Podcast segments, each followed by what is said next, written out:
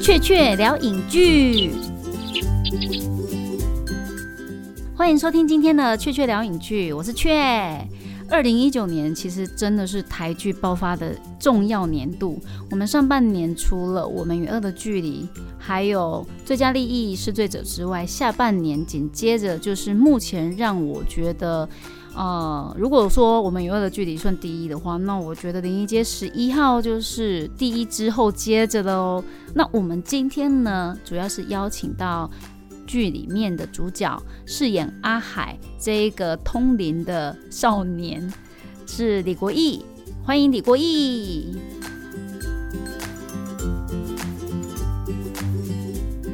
那你在演出之前，你有做怎么样的事前准备来成为一个熟练的殡葬业职人呢？说熟练不敢啦，但是这次很开心可以跟呃赖体力合作，他们给了我们非常多的资源，也。帮助了我们很多无理跟任性的前置要求，包括呃想要尽可能的多学一点关于殡葬行业的各种知识，因为像演这种职人剧会有一个很大的问题，就是他没办法。像一般生活剧一样，让你自由发挥。尤其是这种专业的东西的时候，可能在空拍的时候，你没办法，你多做可能就多露出破绽，让观众看到了。所以这一次，呃，我们做了很多，哇，真的是一条龙下来的整个体验，包括了认识整个殡葬的过程，甚至到呃入殓啊、告别式等等啊，甚至也也去看了真正的大体缝补，甚至。我们还有一个很棒的老师，小冬瓜老师。嗯，这次这部戏也是要向他的父亲致敬。嗯，他提供给我们很多资源，他甚至还约我说，我们有一些去收尸体的现场，你要不要一起去？知道你去吗？呃，我说这个太黑皮的，我先不用。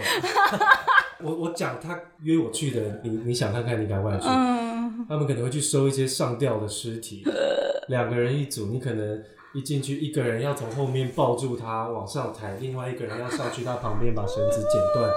这个你敢去吗？不不是很想，但是你在剧里面真的一直在收尸哎。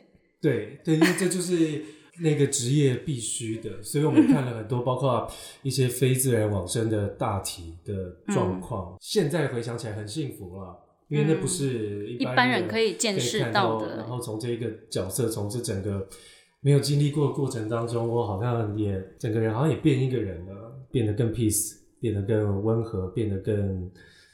更用同理心看待所有的事情了，所以我觉得本来这个事先准备，呃，就是必须要该多做，有前置期是一个很幸福的事情啊，尽可能的把自己多准备好，才可以在正式来之后多发挥，并且有余力的话，可以帮助到其他演员。可是你你指的这些都是敬业的演员才会想要再去多做的，因为多做多花时间，多占档期。呃，不是，其实也是就是。尊重观众啊，嗯嗯嗯，观众非常的聪明，现在都已经很精了。你所有的准备，其实观众都看看得出来，看得出来，所以多做绝对没有坏坏处的。那关于你刚刚讲说，你看了很多非自然往生的大体老师，嗯。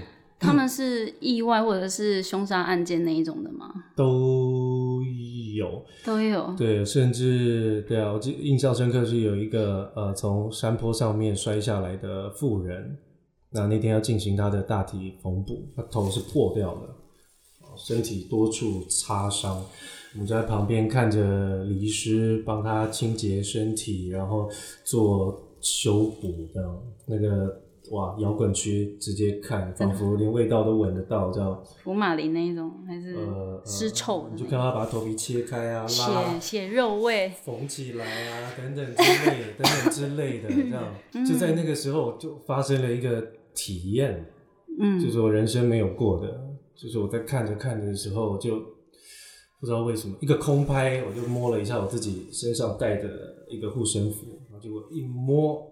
在抬起头在看的时候，天旋地转，送送送送送送送，我就傻眼，怎么会这样子？你不加扎的？对对，我想我是早上要是贫血吗？不是不是，太夸张了，太夸张，我就对不起，我我出去一下，我走不出去，真的走不出去，因为晕到我。现在回想起来是哇，不能说庆幸，就是有碰到这样子的事情，否则要访问的时候我都说不出什么有 什么灵异现象啊，什什么东西的。对啊，你说要说谎也很难，对，没有，但是我把它当成是一个很好的提醒，因为当时在前置期的时候，老实说自己还有一些活动啊、私事啊还在头脑里面，可能自己也在胡思乱想吧。然后把它当成一个很好的提醒，告诉我说：“你现在要做的这件事情，不是只有你而已。你带着很多人的使命，带着这个写剧本人的心情，带着整个团队、整个平台付出的资源，你要好好的把这个故事说好。”但是今年真的是台剧的大爆发，哎，就是我们一路从雨二啊，然后后来又很多很多的好剧、职人剧啊，然后灵异街算是。之前那个雨儿还不算是很典型的类型，但是今年的这个灵异街是特别台湾观众最喜欢的灵异剧，嗯，台剧爆发，然后又是类型的最极致的一个作品。嗯，你可以谈谈当初怎么会想要接这一个特别的台剧呢？首先我要说，我非常喜欢雨儿。如果他说他说他是今年第一名的话，那我希望灵异街十一号可以争取第二名。我自己非常喜欢呃与二的距离，因为非非非常好，这个我就不赘述。那为什么会接演这部戏？首先我呃在前置的前三四个月我就看到了剧本了，当然剧本是最吸引我的。我们这部戏虽然是三集，但其实它是有很多不同的小单元所组成的不同的案件，伴随着角色的成长。嗯，我觉得非常完整。然后每一个案件都不马虎，而且细节，然后。前后串联性都非常非常的好，而且笑点、哭点各具都有。对，每一个单元都有。小秘密告诉你，就是其实几乎百分之八九十的台词都是我们自己写的啊。你说阿海的台词是你跟东光老师，朵朵，包括我跟声音的戏了。都是我们自己。那里面有很多穿插那个很 local 的台语的阿海的那种 quik cao 你自己加上去的，自己加的，真的。哦，所以你们根本就是一个共共同的创作团队。我觉得是导演带领着大家。做这件事情，我以前是很不喜欢，就到现场改本，然后 修改，因为我觉得啊，我在家里已经背的要死要活。可能是以前的戏都是必须太赶了，跟嗯，你必须前一天在家里背的要死要活，所以你到现场会把自己卡死。但我在这部戏学到的就一件事情，就是不要太认真。所谓的不要太认真，不是指你的状态，而是指对于角色的执着度。有时候你太认真，反而会。把自己的敏锐观察度给关掉，或者是限制你的表演的空间。对对，你会变成你会看你在同一个空间的表演者会变得格格不入，或是很突兀等等的。所以我们在现场导演鼓励大家，我们知道这场戏我们为什么来到这里，它的结尾要传达给观众是什么。好，我们锁定这两个，知道这两个开头就好，中间过程自己玩，反正我们要玩到最后，结果是这个样子。所以我们的台词几乎就是开始闲聊，呃，今天发生什么事啊，然后怎么样，就就是用口语很生活化的方式，最后再带每一场戏几乎都是这样子。所以你在那个剧中里面有把那个烧给死人的那个娃娃屋当做娃娃屋在玩，那个也是自发性的，也是，对，就突然想起来啊，我们就来玩吧，想把它变得有趣生活一点。OK，对，毕竟也是一个谈论死亡的一部戏。该严肃的地方，该吓观众的地方都有了嘛？当然还是要有一些呃轻松的的部分的。有，因为这个部分真的很看你们转换的观众看的也会很开心，因为我们都会预设说是看一个很严肃的东西，结果我们看的过程里面不但又温馨又感人，而且又好笑，这很奇怪，很冲突，很违和。因为一般的类型的，尤其是灵异的剧，很难让我们达到说看到我在这边还哭还觉得恐怖，然后下一秒就笑出来了。嗯，就像你跟周在新的那些戏，我就想哦，明明。觉得很惨，可是你们两个对话一直都很好笑，我都就很生气，说到底是要怎样，就是让我们观众很痛苦这样子。这次真的哇，就是你面对殡葬业这个行业，你本来就不懂，就不懂就不要装懂了。其实你就是知道自己的不足，然后在现场，对我来说，我受到了好多很多人的帮助，让阿海这个角色更立体起来。那是再回到前面，就是真的是这个剧本的完整性，让我决定要接演这部。对，OK，那因为你的。角色跟你现实的状况也跟阿海这个角色毫无违和感嘛，因为他就是一个本来没有完全零接触这个职业的人，然后一开始当老板，然后慢慢的做中学，然后越来越专业这样子。所以你在演的过程里面也有这种，哎，越来越进一步的了解殡葬业跟台湾文化的这种习俗的一些小细节什么东西的吗？说殡葬业文化习俗这不敢啦，但这个角色，然后剧本的时候就一直在想，像这样子龙溜溜的小 的小混混，遇到这么多不一样的事情，该有的反应，以及包括我觉得很悬的，就是见到鬼这件事情到底要怎么演？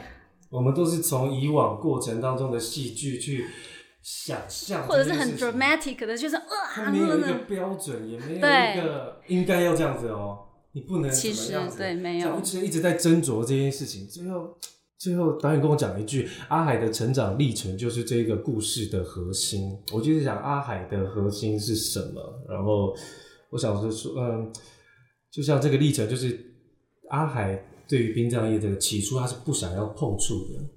是因为父亲的骤然去世而而而被迫回家接到家业家家里的这个东西，但但是从他帮助了第一个灵魂开始，他就发现，哎，他从原本一个龙溜溜的社会边缘人，变成了一个帮助者了，有贡献的人。对对对，他慢慢的找到自己的嗯呃肯定自己的一个成就感。那所以他发现自己可以做的事情更多了。我想这一个成长历程，这个过程就是阿海。的核心了，所以当他有点习惯看到灵魂这件事情，我觉得在里面，我我把自己感觉我很像一个社工，反正你有缘分，我们就会遇到。那我的能力所及范围之内，我就能做尽量做帮助你。对，所以我觉得这个找到了他的核心，他整个心情转变，知道了以后，剩下的我就只是在猜阿海会这么做而已。哦，你觉得你想说你是阿海的话，你会怎么做？然后就只是在猜他会这么做。的确，他第一个你在见鬼的那个也有不同的层次的展现的。第一次一定是怕的嘛，一定是恐惧的嘛，怕到跌在地上。然后后来慢慢的习惯这件事情，你还有一度会觉得说，哦，做 anky，就是为什么老是要遇到这种？对，但是后来我就发现你在看，尤其是声音的妹妹的时候，你那个看她的眼神，我突然觉得很心疼，就是。你看到了，其实你很不愿意看到那个人已经死了。对对对。但是你你又看到，你又你又很想要帮他，然后所以你从那个时候，你的心态已经完全从一个害怕，然后厌烦，然后不知道该怎么办，变成一个你知道你应该要怎么做。你那时候就很专心的去想要说，哎，你要去帮助一个就是需要帮助的鬼魂这种。对，这也是我为什么接演这部戏很大的原因，就是因为我刚才说剧本很完整了。嗯。对，但你不用猜后面会发生什么角色也很完整，你可以。好好的来规划一下他的成长历程，对，就是一个成长的角色。比较有个底，比较有个方向。嗯，以前往往可能就是预防，为了预防万一未来的变化，所以现在先做一个心理的四五的反应。OK。以前很容易这样，因为你没办法，你要给自己台阶下。一个专业演员的基本的一些 backup，这样子。对，所以你会练习。我是觉得那是坏习惯。有我，我真的在这一出，我某个程度上感觉到有一种电影的方法演技的展现，嗯，不那么是表演方法的，而是你是真的是发自内心的去去去，你表情或许没有很多，但是我可以看到你的情绪，对，就是就是在很安心的表演，很安心的表演，嗯，对。那我在看整个剧，我觉得还过程蛮虐心的。那你在演的时候会有感觉虐吗？就是啊，情绪冲突起伏啊，这样子这样子。来来回回，但这个这件事情好像已经免疫了，因为对拍电视剧来说，本来就是嗯，一天可能要拍个八页，喜怒哀乐一天要经历两次。OK，从大喜到训练过了，可能要对，所以这一方面是老实说很痛苦，非常痛苦，但这这也是必须自己要克服的，必自己必须要要调试好心理的。嗯嗯嗯。那我记得，其实台湾二零一零年左右的时候，有一部叫做金马奖的电影是《父后七日》，它是目前台湾的戏剧除了《林一街十一号》之外，唯一有提到台湾丧葬业的。然后，因为你整个剧是用父子的关系来做连串嘛，除了那个黑道，就是其实爸爸以前也有混过，然后还有生命事业啊、折纸鹤、冰手指头那些，就是一些亲子的象征的东西，都是串联你这个主要的角色的亲子之间很重要的戏剧性的情感象征。那你自己国艺，你自己有专专属于你自己的特殊的亲子记忆吗？例如说，你会玩你爸爸的模型吗？或者是你妈妈有什么 Chulo 才是你特别跟你亲子的连接的东西？一定有的，因为而且这件事情是小时候不会明白的，到可能过三十岁以后，然后呃父母慢慢的出现白头发之后，你就会觉得哇，小时候自己在干嘛？对，像我，我真的觉得演完这部戏我变很多，因为演完这部戏之后，我记得是今年一月的时候杀青的。就变得很爱家、很恋家很这样。很很喜欢回家，就很想要陪着爸爸妈妈。我不知道为什么、哎，真的不知道为什么，就是一回家就是全部家里的家事全部都我做，碗啊不要洗，不要洗，我洗我洗。妈妈好像洗了碗，腰就有点不舒服，啊，就我现在身体力壮的时候，我做的比妈妈快三倍的速度，而且我又可以演一下孝顺，这样。就是在家 cosplay 乖儿吗？又可子，以让妈妈觉得我很棒，那样子，真的是对嗯生命的一个。对你个人的生命的改变我本来。就是一个很喜欢说爱的人。我们从小家里面，我有四个姐姐，对，然后我们彼此看到都会拥抱啊，嗯然后亲脸颊，这是非常非常正常的事情，所以更实践了这件事情。那你这次演《通灵少年》嘛？嗯那拍摄过程里面，你刚刚有一提提提到那个小冬瓜，就是郭宪宏老师，嗯他是否有做某某些场控呢？就例如说，就是有一些类型片要先拜拜才可以开，有些特别的戏的时候要先拜拜或干嘛，做一些设结界啊什么东西的，嗯有吗？一一定有，一定有。这个专业的部分必须要请教专业的人，然后小冬瓜老师非常的热心，就是很常到现场来帮助我们。嗯，就连今天拍谈恋爱的戏，他也来，我也不知道为什么。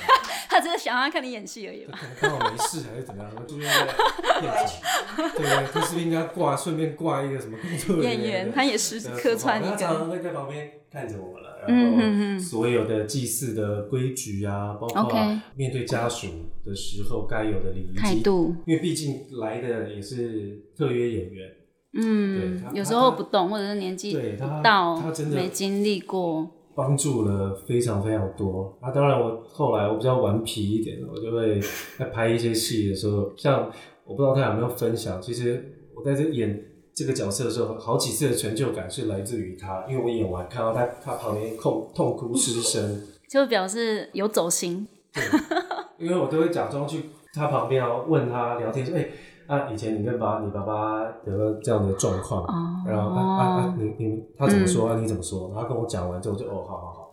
然后正式在对戏的时候，我就把他们的他说过的话加全部都加进去。哇，真正就甘心呢。全部都加进去，不在原本不在本里面的。如果没有他的话，我想不会这么的真实。嗯嗯，那除了小冬瓜这个真实的人物的经验的传授之外，你有没有顺便去补习？就是例如说做一些经典的见鬼的影剧来参考，然后或者是你这个辈子印象最深刻的看了跟见鬼有关的戏剧的一些片子。前面就一直提到说我很胆小啊，嗯嗯嗯，所以我不太敢看我这种我不太敢片看灵异的片，因为没有画面，就你就不会有想象。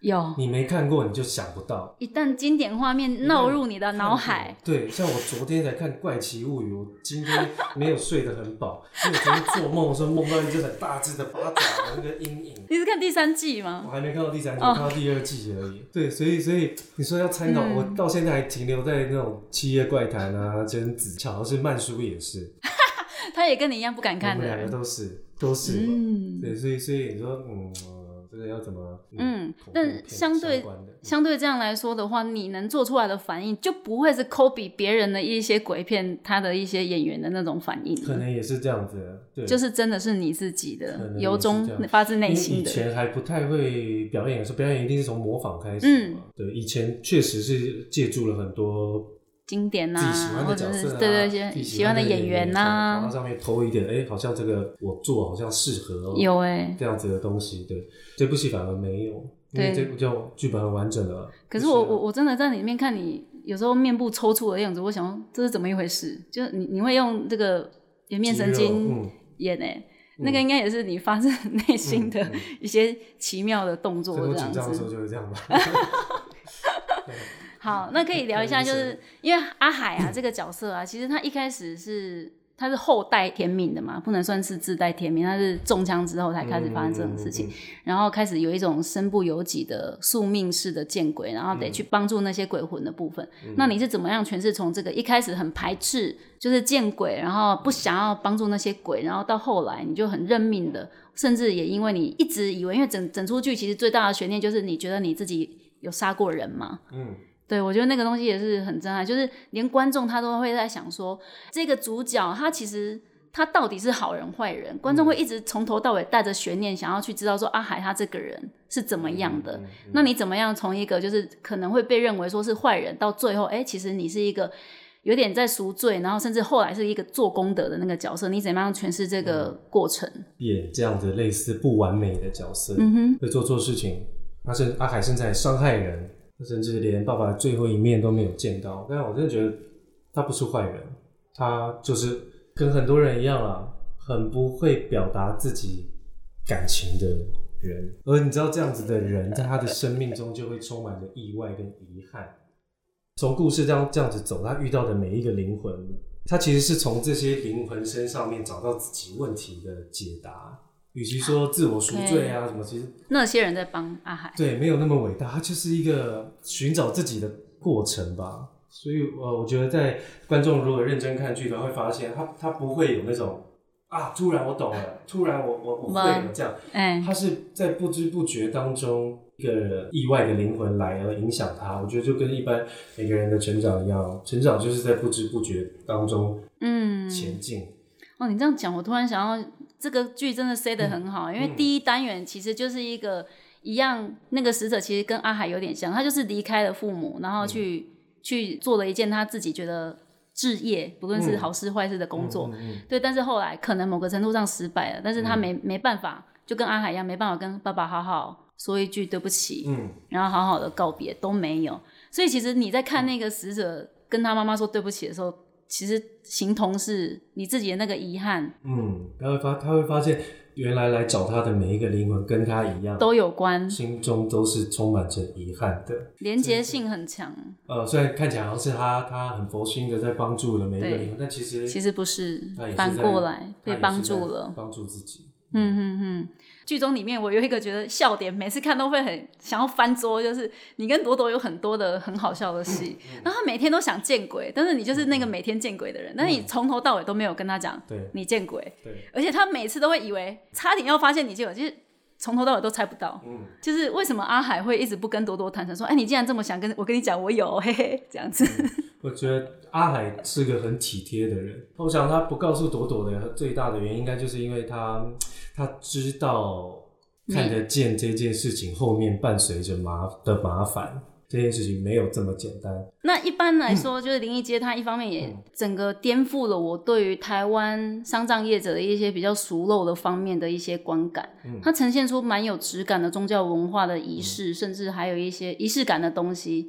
就连我们以前可能看的时候都觉得不那么精致，纸人啊、纸房屋啊，哎，不知道为什么你们都可以把它拍的挺，就是美术做的很好啊。然后所以整个整个状况让我觉得是把那个台湾的殡葬业者的那个观感是很提升的。那你在拍的过程里面，你有吓到说，哎、这有跟你以前对于殡葬业者的视觉感有不一样吗？就是它美术的部分。然后你应该也看了首映的嘛，那你觉得那个它整整体呈现出来的质感，你满意吗？呃，我我真的只看了首映，我第一集我都没有看过。对啊我，我只能说，呃，我很享受在这一次拍戏的环境之内。这一次环境，嗯，不管是从剧本对白，从镜头语言，从影像质感，从美术设计、灯光等等，呃，老实说，都是我一直想要的，都是我一直想要。这一次，全部人在自己的岗位上面都做得很好。你在那样子的环境表演，就会有一种哇，你被帮忙到了，你人好像处在那儿，自然就有戏了啦。啊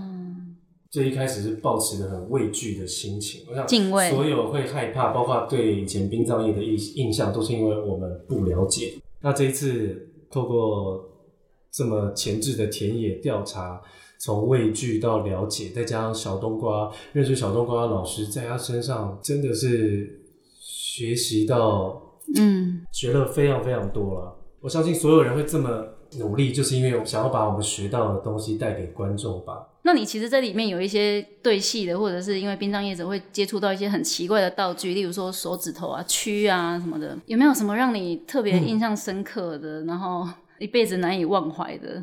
啊，我想到一件事情，就是当初我们带着敬畏的心来了解这整个环境的时候，依稀都记得，包括导演，包括我们，然后在听小冬瓜老师讲解的时候，我们全部人都双手放在前面，正襟危坐这样。不苟言笑，这样听到，嗯。但你拍到中期后期，就发现大家在都是灵骨塔，都是那个就 是旁边全部都是生命事业道具。就就是你们在那边摸那个房子玩娃娃屋那个概念这样。就是大家都已经那种，就感觉到这个，我们了解了，所以我们不害怕了，反而反而，这个这个改变好好微妙哦。反而就是很平常心的感觉了。对对对。哇哦，所以这真的很入戏哎。嗯。那这出剧其实一方面它是整套的十三集的连续剧，但其实它又带有单元剧的特质嘛，就是每一两集都可以看作是，其实我觉得是蛮像独立电影的。至少我在看一二集跟三四集，我都有这种感觉。甚至做张张爱欣那那一剧的时候，我都觉得哇，这根本就是电影规格啊！不论就是摄影、剧本、角色营造跟角色的完整度那些。那国影你在拍摄的过程里面，你有感觉自己是在拍电影？嗯，我觉得这部戏就是一个我认为在很完美的状态之下，大家去取得那个平衡质感或是电影感吧。嗯嗯，我觉得应该是大家努力在一个平衡点的时候，当然说高高质感这不敢不敢说，但至少呃，我们想要传达出来的东西，有时候啊，像以前啊，有时候演其他的戏，即便你拥有了很多很多的资源。其实你根本忽略了角色的本质跟故事所要传达给观众的。你空有资源，最后拍出来的戏是什么？当然，不同的戏有不同观众的 TA 或者需求，或者是导向需求。嗯，这次这部戏真的是我你真心想做的这样子。好，那因为我刚刚有我们有聊到一定要就是《林忆杰十一号》，我个人非常喜欢的一点 就是他上一秒还在吓你。就例如说，我看到张在新，然后我就哭的要死。可是下一秒，他就在那边跟你大吹狗，我就在那边觉得啊，怎么就是会很很气你们两个感情好，就是这样表现出来。但是另外一方面又觉得，就是观众的情绪随着你们那个情节摆荡这样子。那你在演的时候有这种坐云霄飞车的那种起伏，然后觉得哪一种情绪的转折是最困难的？就上一秒哭，下一秒要笑最难，还是？就像我刚才说的。首先，先了解阿海是这个故事的主轴，所以观众其实也就是跟着阿海的视野在看这个故事。观众也是跟着阿海一起从看不见变成看见，变成看见。对对对，是观众也是从一起从恐惧到你刚才说的可能有有笑有泪啊这样子。所以，所以阿海的心情就是观众的心情。我我我我真的是顺着故事走。哦，所以也也就是说，其实。要多三温暖你都没关系，只要就是你觉得说阿海在这个情境上他是成立的，嗯，你就可以去。真的是顺着故事、顺着情绪走，而且我觉得任何事情你要太刻意的去表达、硬塞给观众，是反而是反效果。是没错，对。可是我们都知道，就是在有时候为了要赶拍戏啊，或者是任何的呃剧组的一些限制啊，你必须戏是被拆分起来演的。也就是说，其实搞不好你们戏不是连着演的。所以有时候你们是在某种状态、情绪之下，你要去演出来，但是其实下一场戏跟这场戏可能无关。嗯，对，但是你要怎么样，就是瞬间进入到那个情境里面。所以这专业这很残忍，因为我们小时候也有遇过这样子啊，怎么办啊？这样子，那现在也看到很多可能新演员也遇到这样的状况，也太唐突了吧？怎么突然突然要你哭，情绪转换这么，突然要你笑？但真的就是从错误中学习啊，每一次每一次熟练。看到播出惨不忍睹，然后赶快检讨自己，然后下一次不不行再这样了。从每一次的经验收集到多一些的抵抗的工具，把自己磨得越来越好，这样子失误的可能越来越少。嗯嗯。那你今天有一直提到剧本是先决嘛？那这个剧本就是它最棒最棒的地方，跟你最喜欢最喜欢的那个 part，你觉得是在哪里？逻辑清楚完整。嗯哼。所有发生的每一个事情都是会影响后面每任何一个结果跟情绪的。嗯，你在里面还有跟简曼书对了不少的戏，嗯，然后那个我很喜欢，我自己很引咎，因为就是一个 local 的小混混，然后跟一个高冷的美女知识分子在那边，就是一冷一热，然后有点跟一般的以前我们看的，例如说偶像剧，通常都是白马王子高高在上，然后很冷傲的对在一个就是小女孩那边发疯这样，但是这次你们是相反的，对，然后所以你就会一直用一种很很有趣的跪靠，然后在那边对，但是他很难。有时候他会，有时候有反应，有时候没有这样子。那你怎么样去斟酌跟一个就是高冷女知识分子去 搭吹够的那种互动的气氛？嗯，我觉得还是是经验，就你知道，你知道这场戏最后情绪要到多少程度？八十好了。我我通常不太会主动出招，就是看到我我会看对手演员给几分，如果他、哦他只给二十分，我就要想办法哦从我的表演补六十，凑六。十，如果他今天到了四十分，我就要把我的降低，否则会这场戏会失控。对，所以呃，谢谢曼叔一直从一而终的冷淡。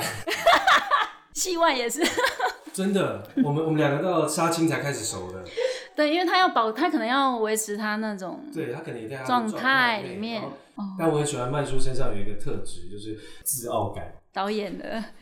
我觉得我觉得这个是演看不，起我们这些啊，所以完全符合角色的情境就嘛用。这个他给我的这个、哦这个地方，我就抓住了，就好棒哦！你一定觉得我们这些没学过表演的，在那边乱演什么，对不对？这样，然后把这个去放大，但他其实很很好啦。我只是说，我看到了他身上有那个东西，嗯，然后后来我跟他讲，他说被你看到了，他说他小时候更夸张，他更冷他他念艺术大学是真的那种眼睛挡在头。顶上，在那边这样子看人的。哎呦对，当妈了不一样了他说了，他后来就慢慢的不是小屁孩的年纪了，就也慢慢的入世了，入世。了。那你说你跟他互动是拍完戏才熟的哦？对，多见一次面就最多更熟一点了。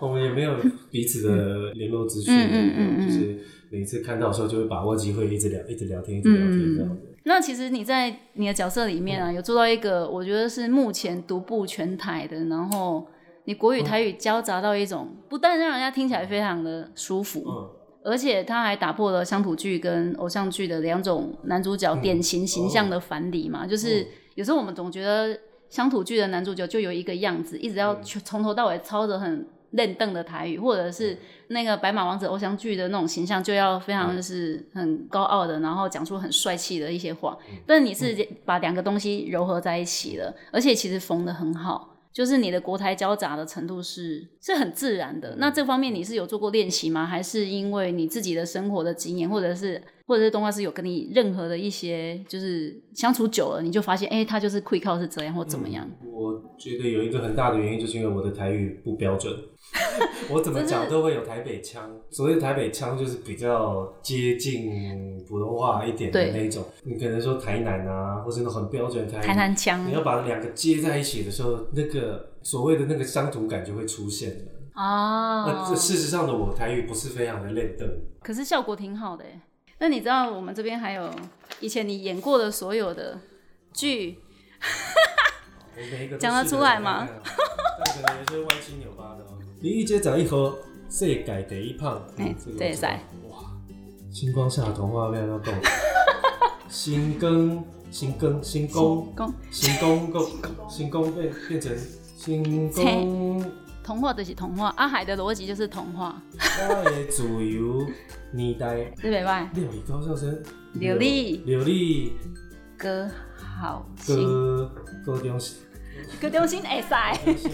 哎，刘丽高中心，好，我甲我的十七岁，卢正清林这这有台语无？无，哎呀，敢若皇帝来啊，敢若皇帝本人来啊，卢正清林，哎，麻醉风暴二，麻醉应该就是麻醉麻醉。就是麻醉嘛，麻麻麻麻麻麻风暴，风暴恐怖，第二集，哎，比赛开始，好简单，滚石边啊，滚石哦。可能是。滚石爱情故事，爱情被回回书册册，绕 跑吧爱情的安怎讲？绕跑就是绕绕跑，跑呀，绕跑吧爱情，脚踏车骑伫迄路，单车上路，骑去哩 路，对啊，骑去哩路上啊，上路。对啊，蜂蜜薰衣草，芳蜜杏温稳草，加重音。侧操侧侧操。幸运草的祝福，讲你爱我。啊，谢谢。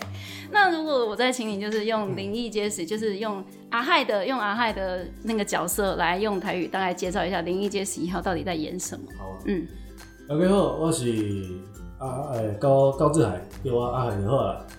诶，灵异街十一号的这个故事是咧讲我的故事啦。我是一个殡葬业二代，叫我殡二代啦，安尼会使吼。阮爸爸雄雄无去啊，我要倒去厝诶接伊诶事业。也毋过伫一变诶意外当中，我煞落变甲看着鬼，足侪鬼会来找我。原本我无足无想要甲斗相共啊，也毋过我伫这过程，这这足遮侪鬼诶过程中接触、接接触遮尔侪鬼诶当中，慢慢啊熟悉家己，慢慢啊了解家己原原来会当做诶，比家己想诶搁较济。这是一个表面看起来是一个足恐怖诶故事，也毋过其实伊是充充满充满着爱诶。希望大家会当做伙来看，做伙甲阿海成长的安怎讲？心中成长。对嘛？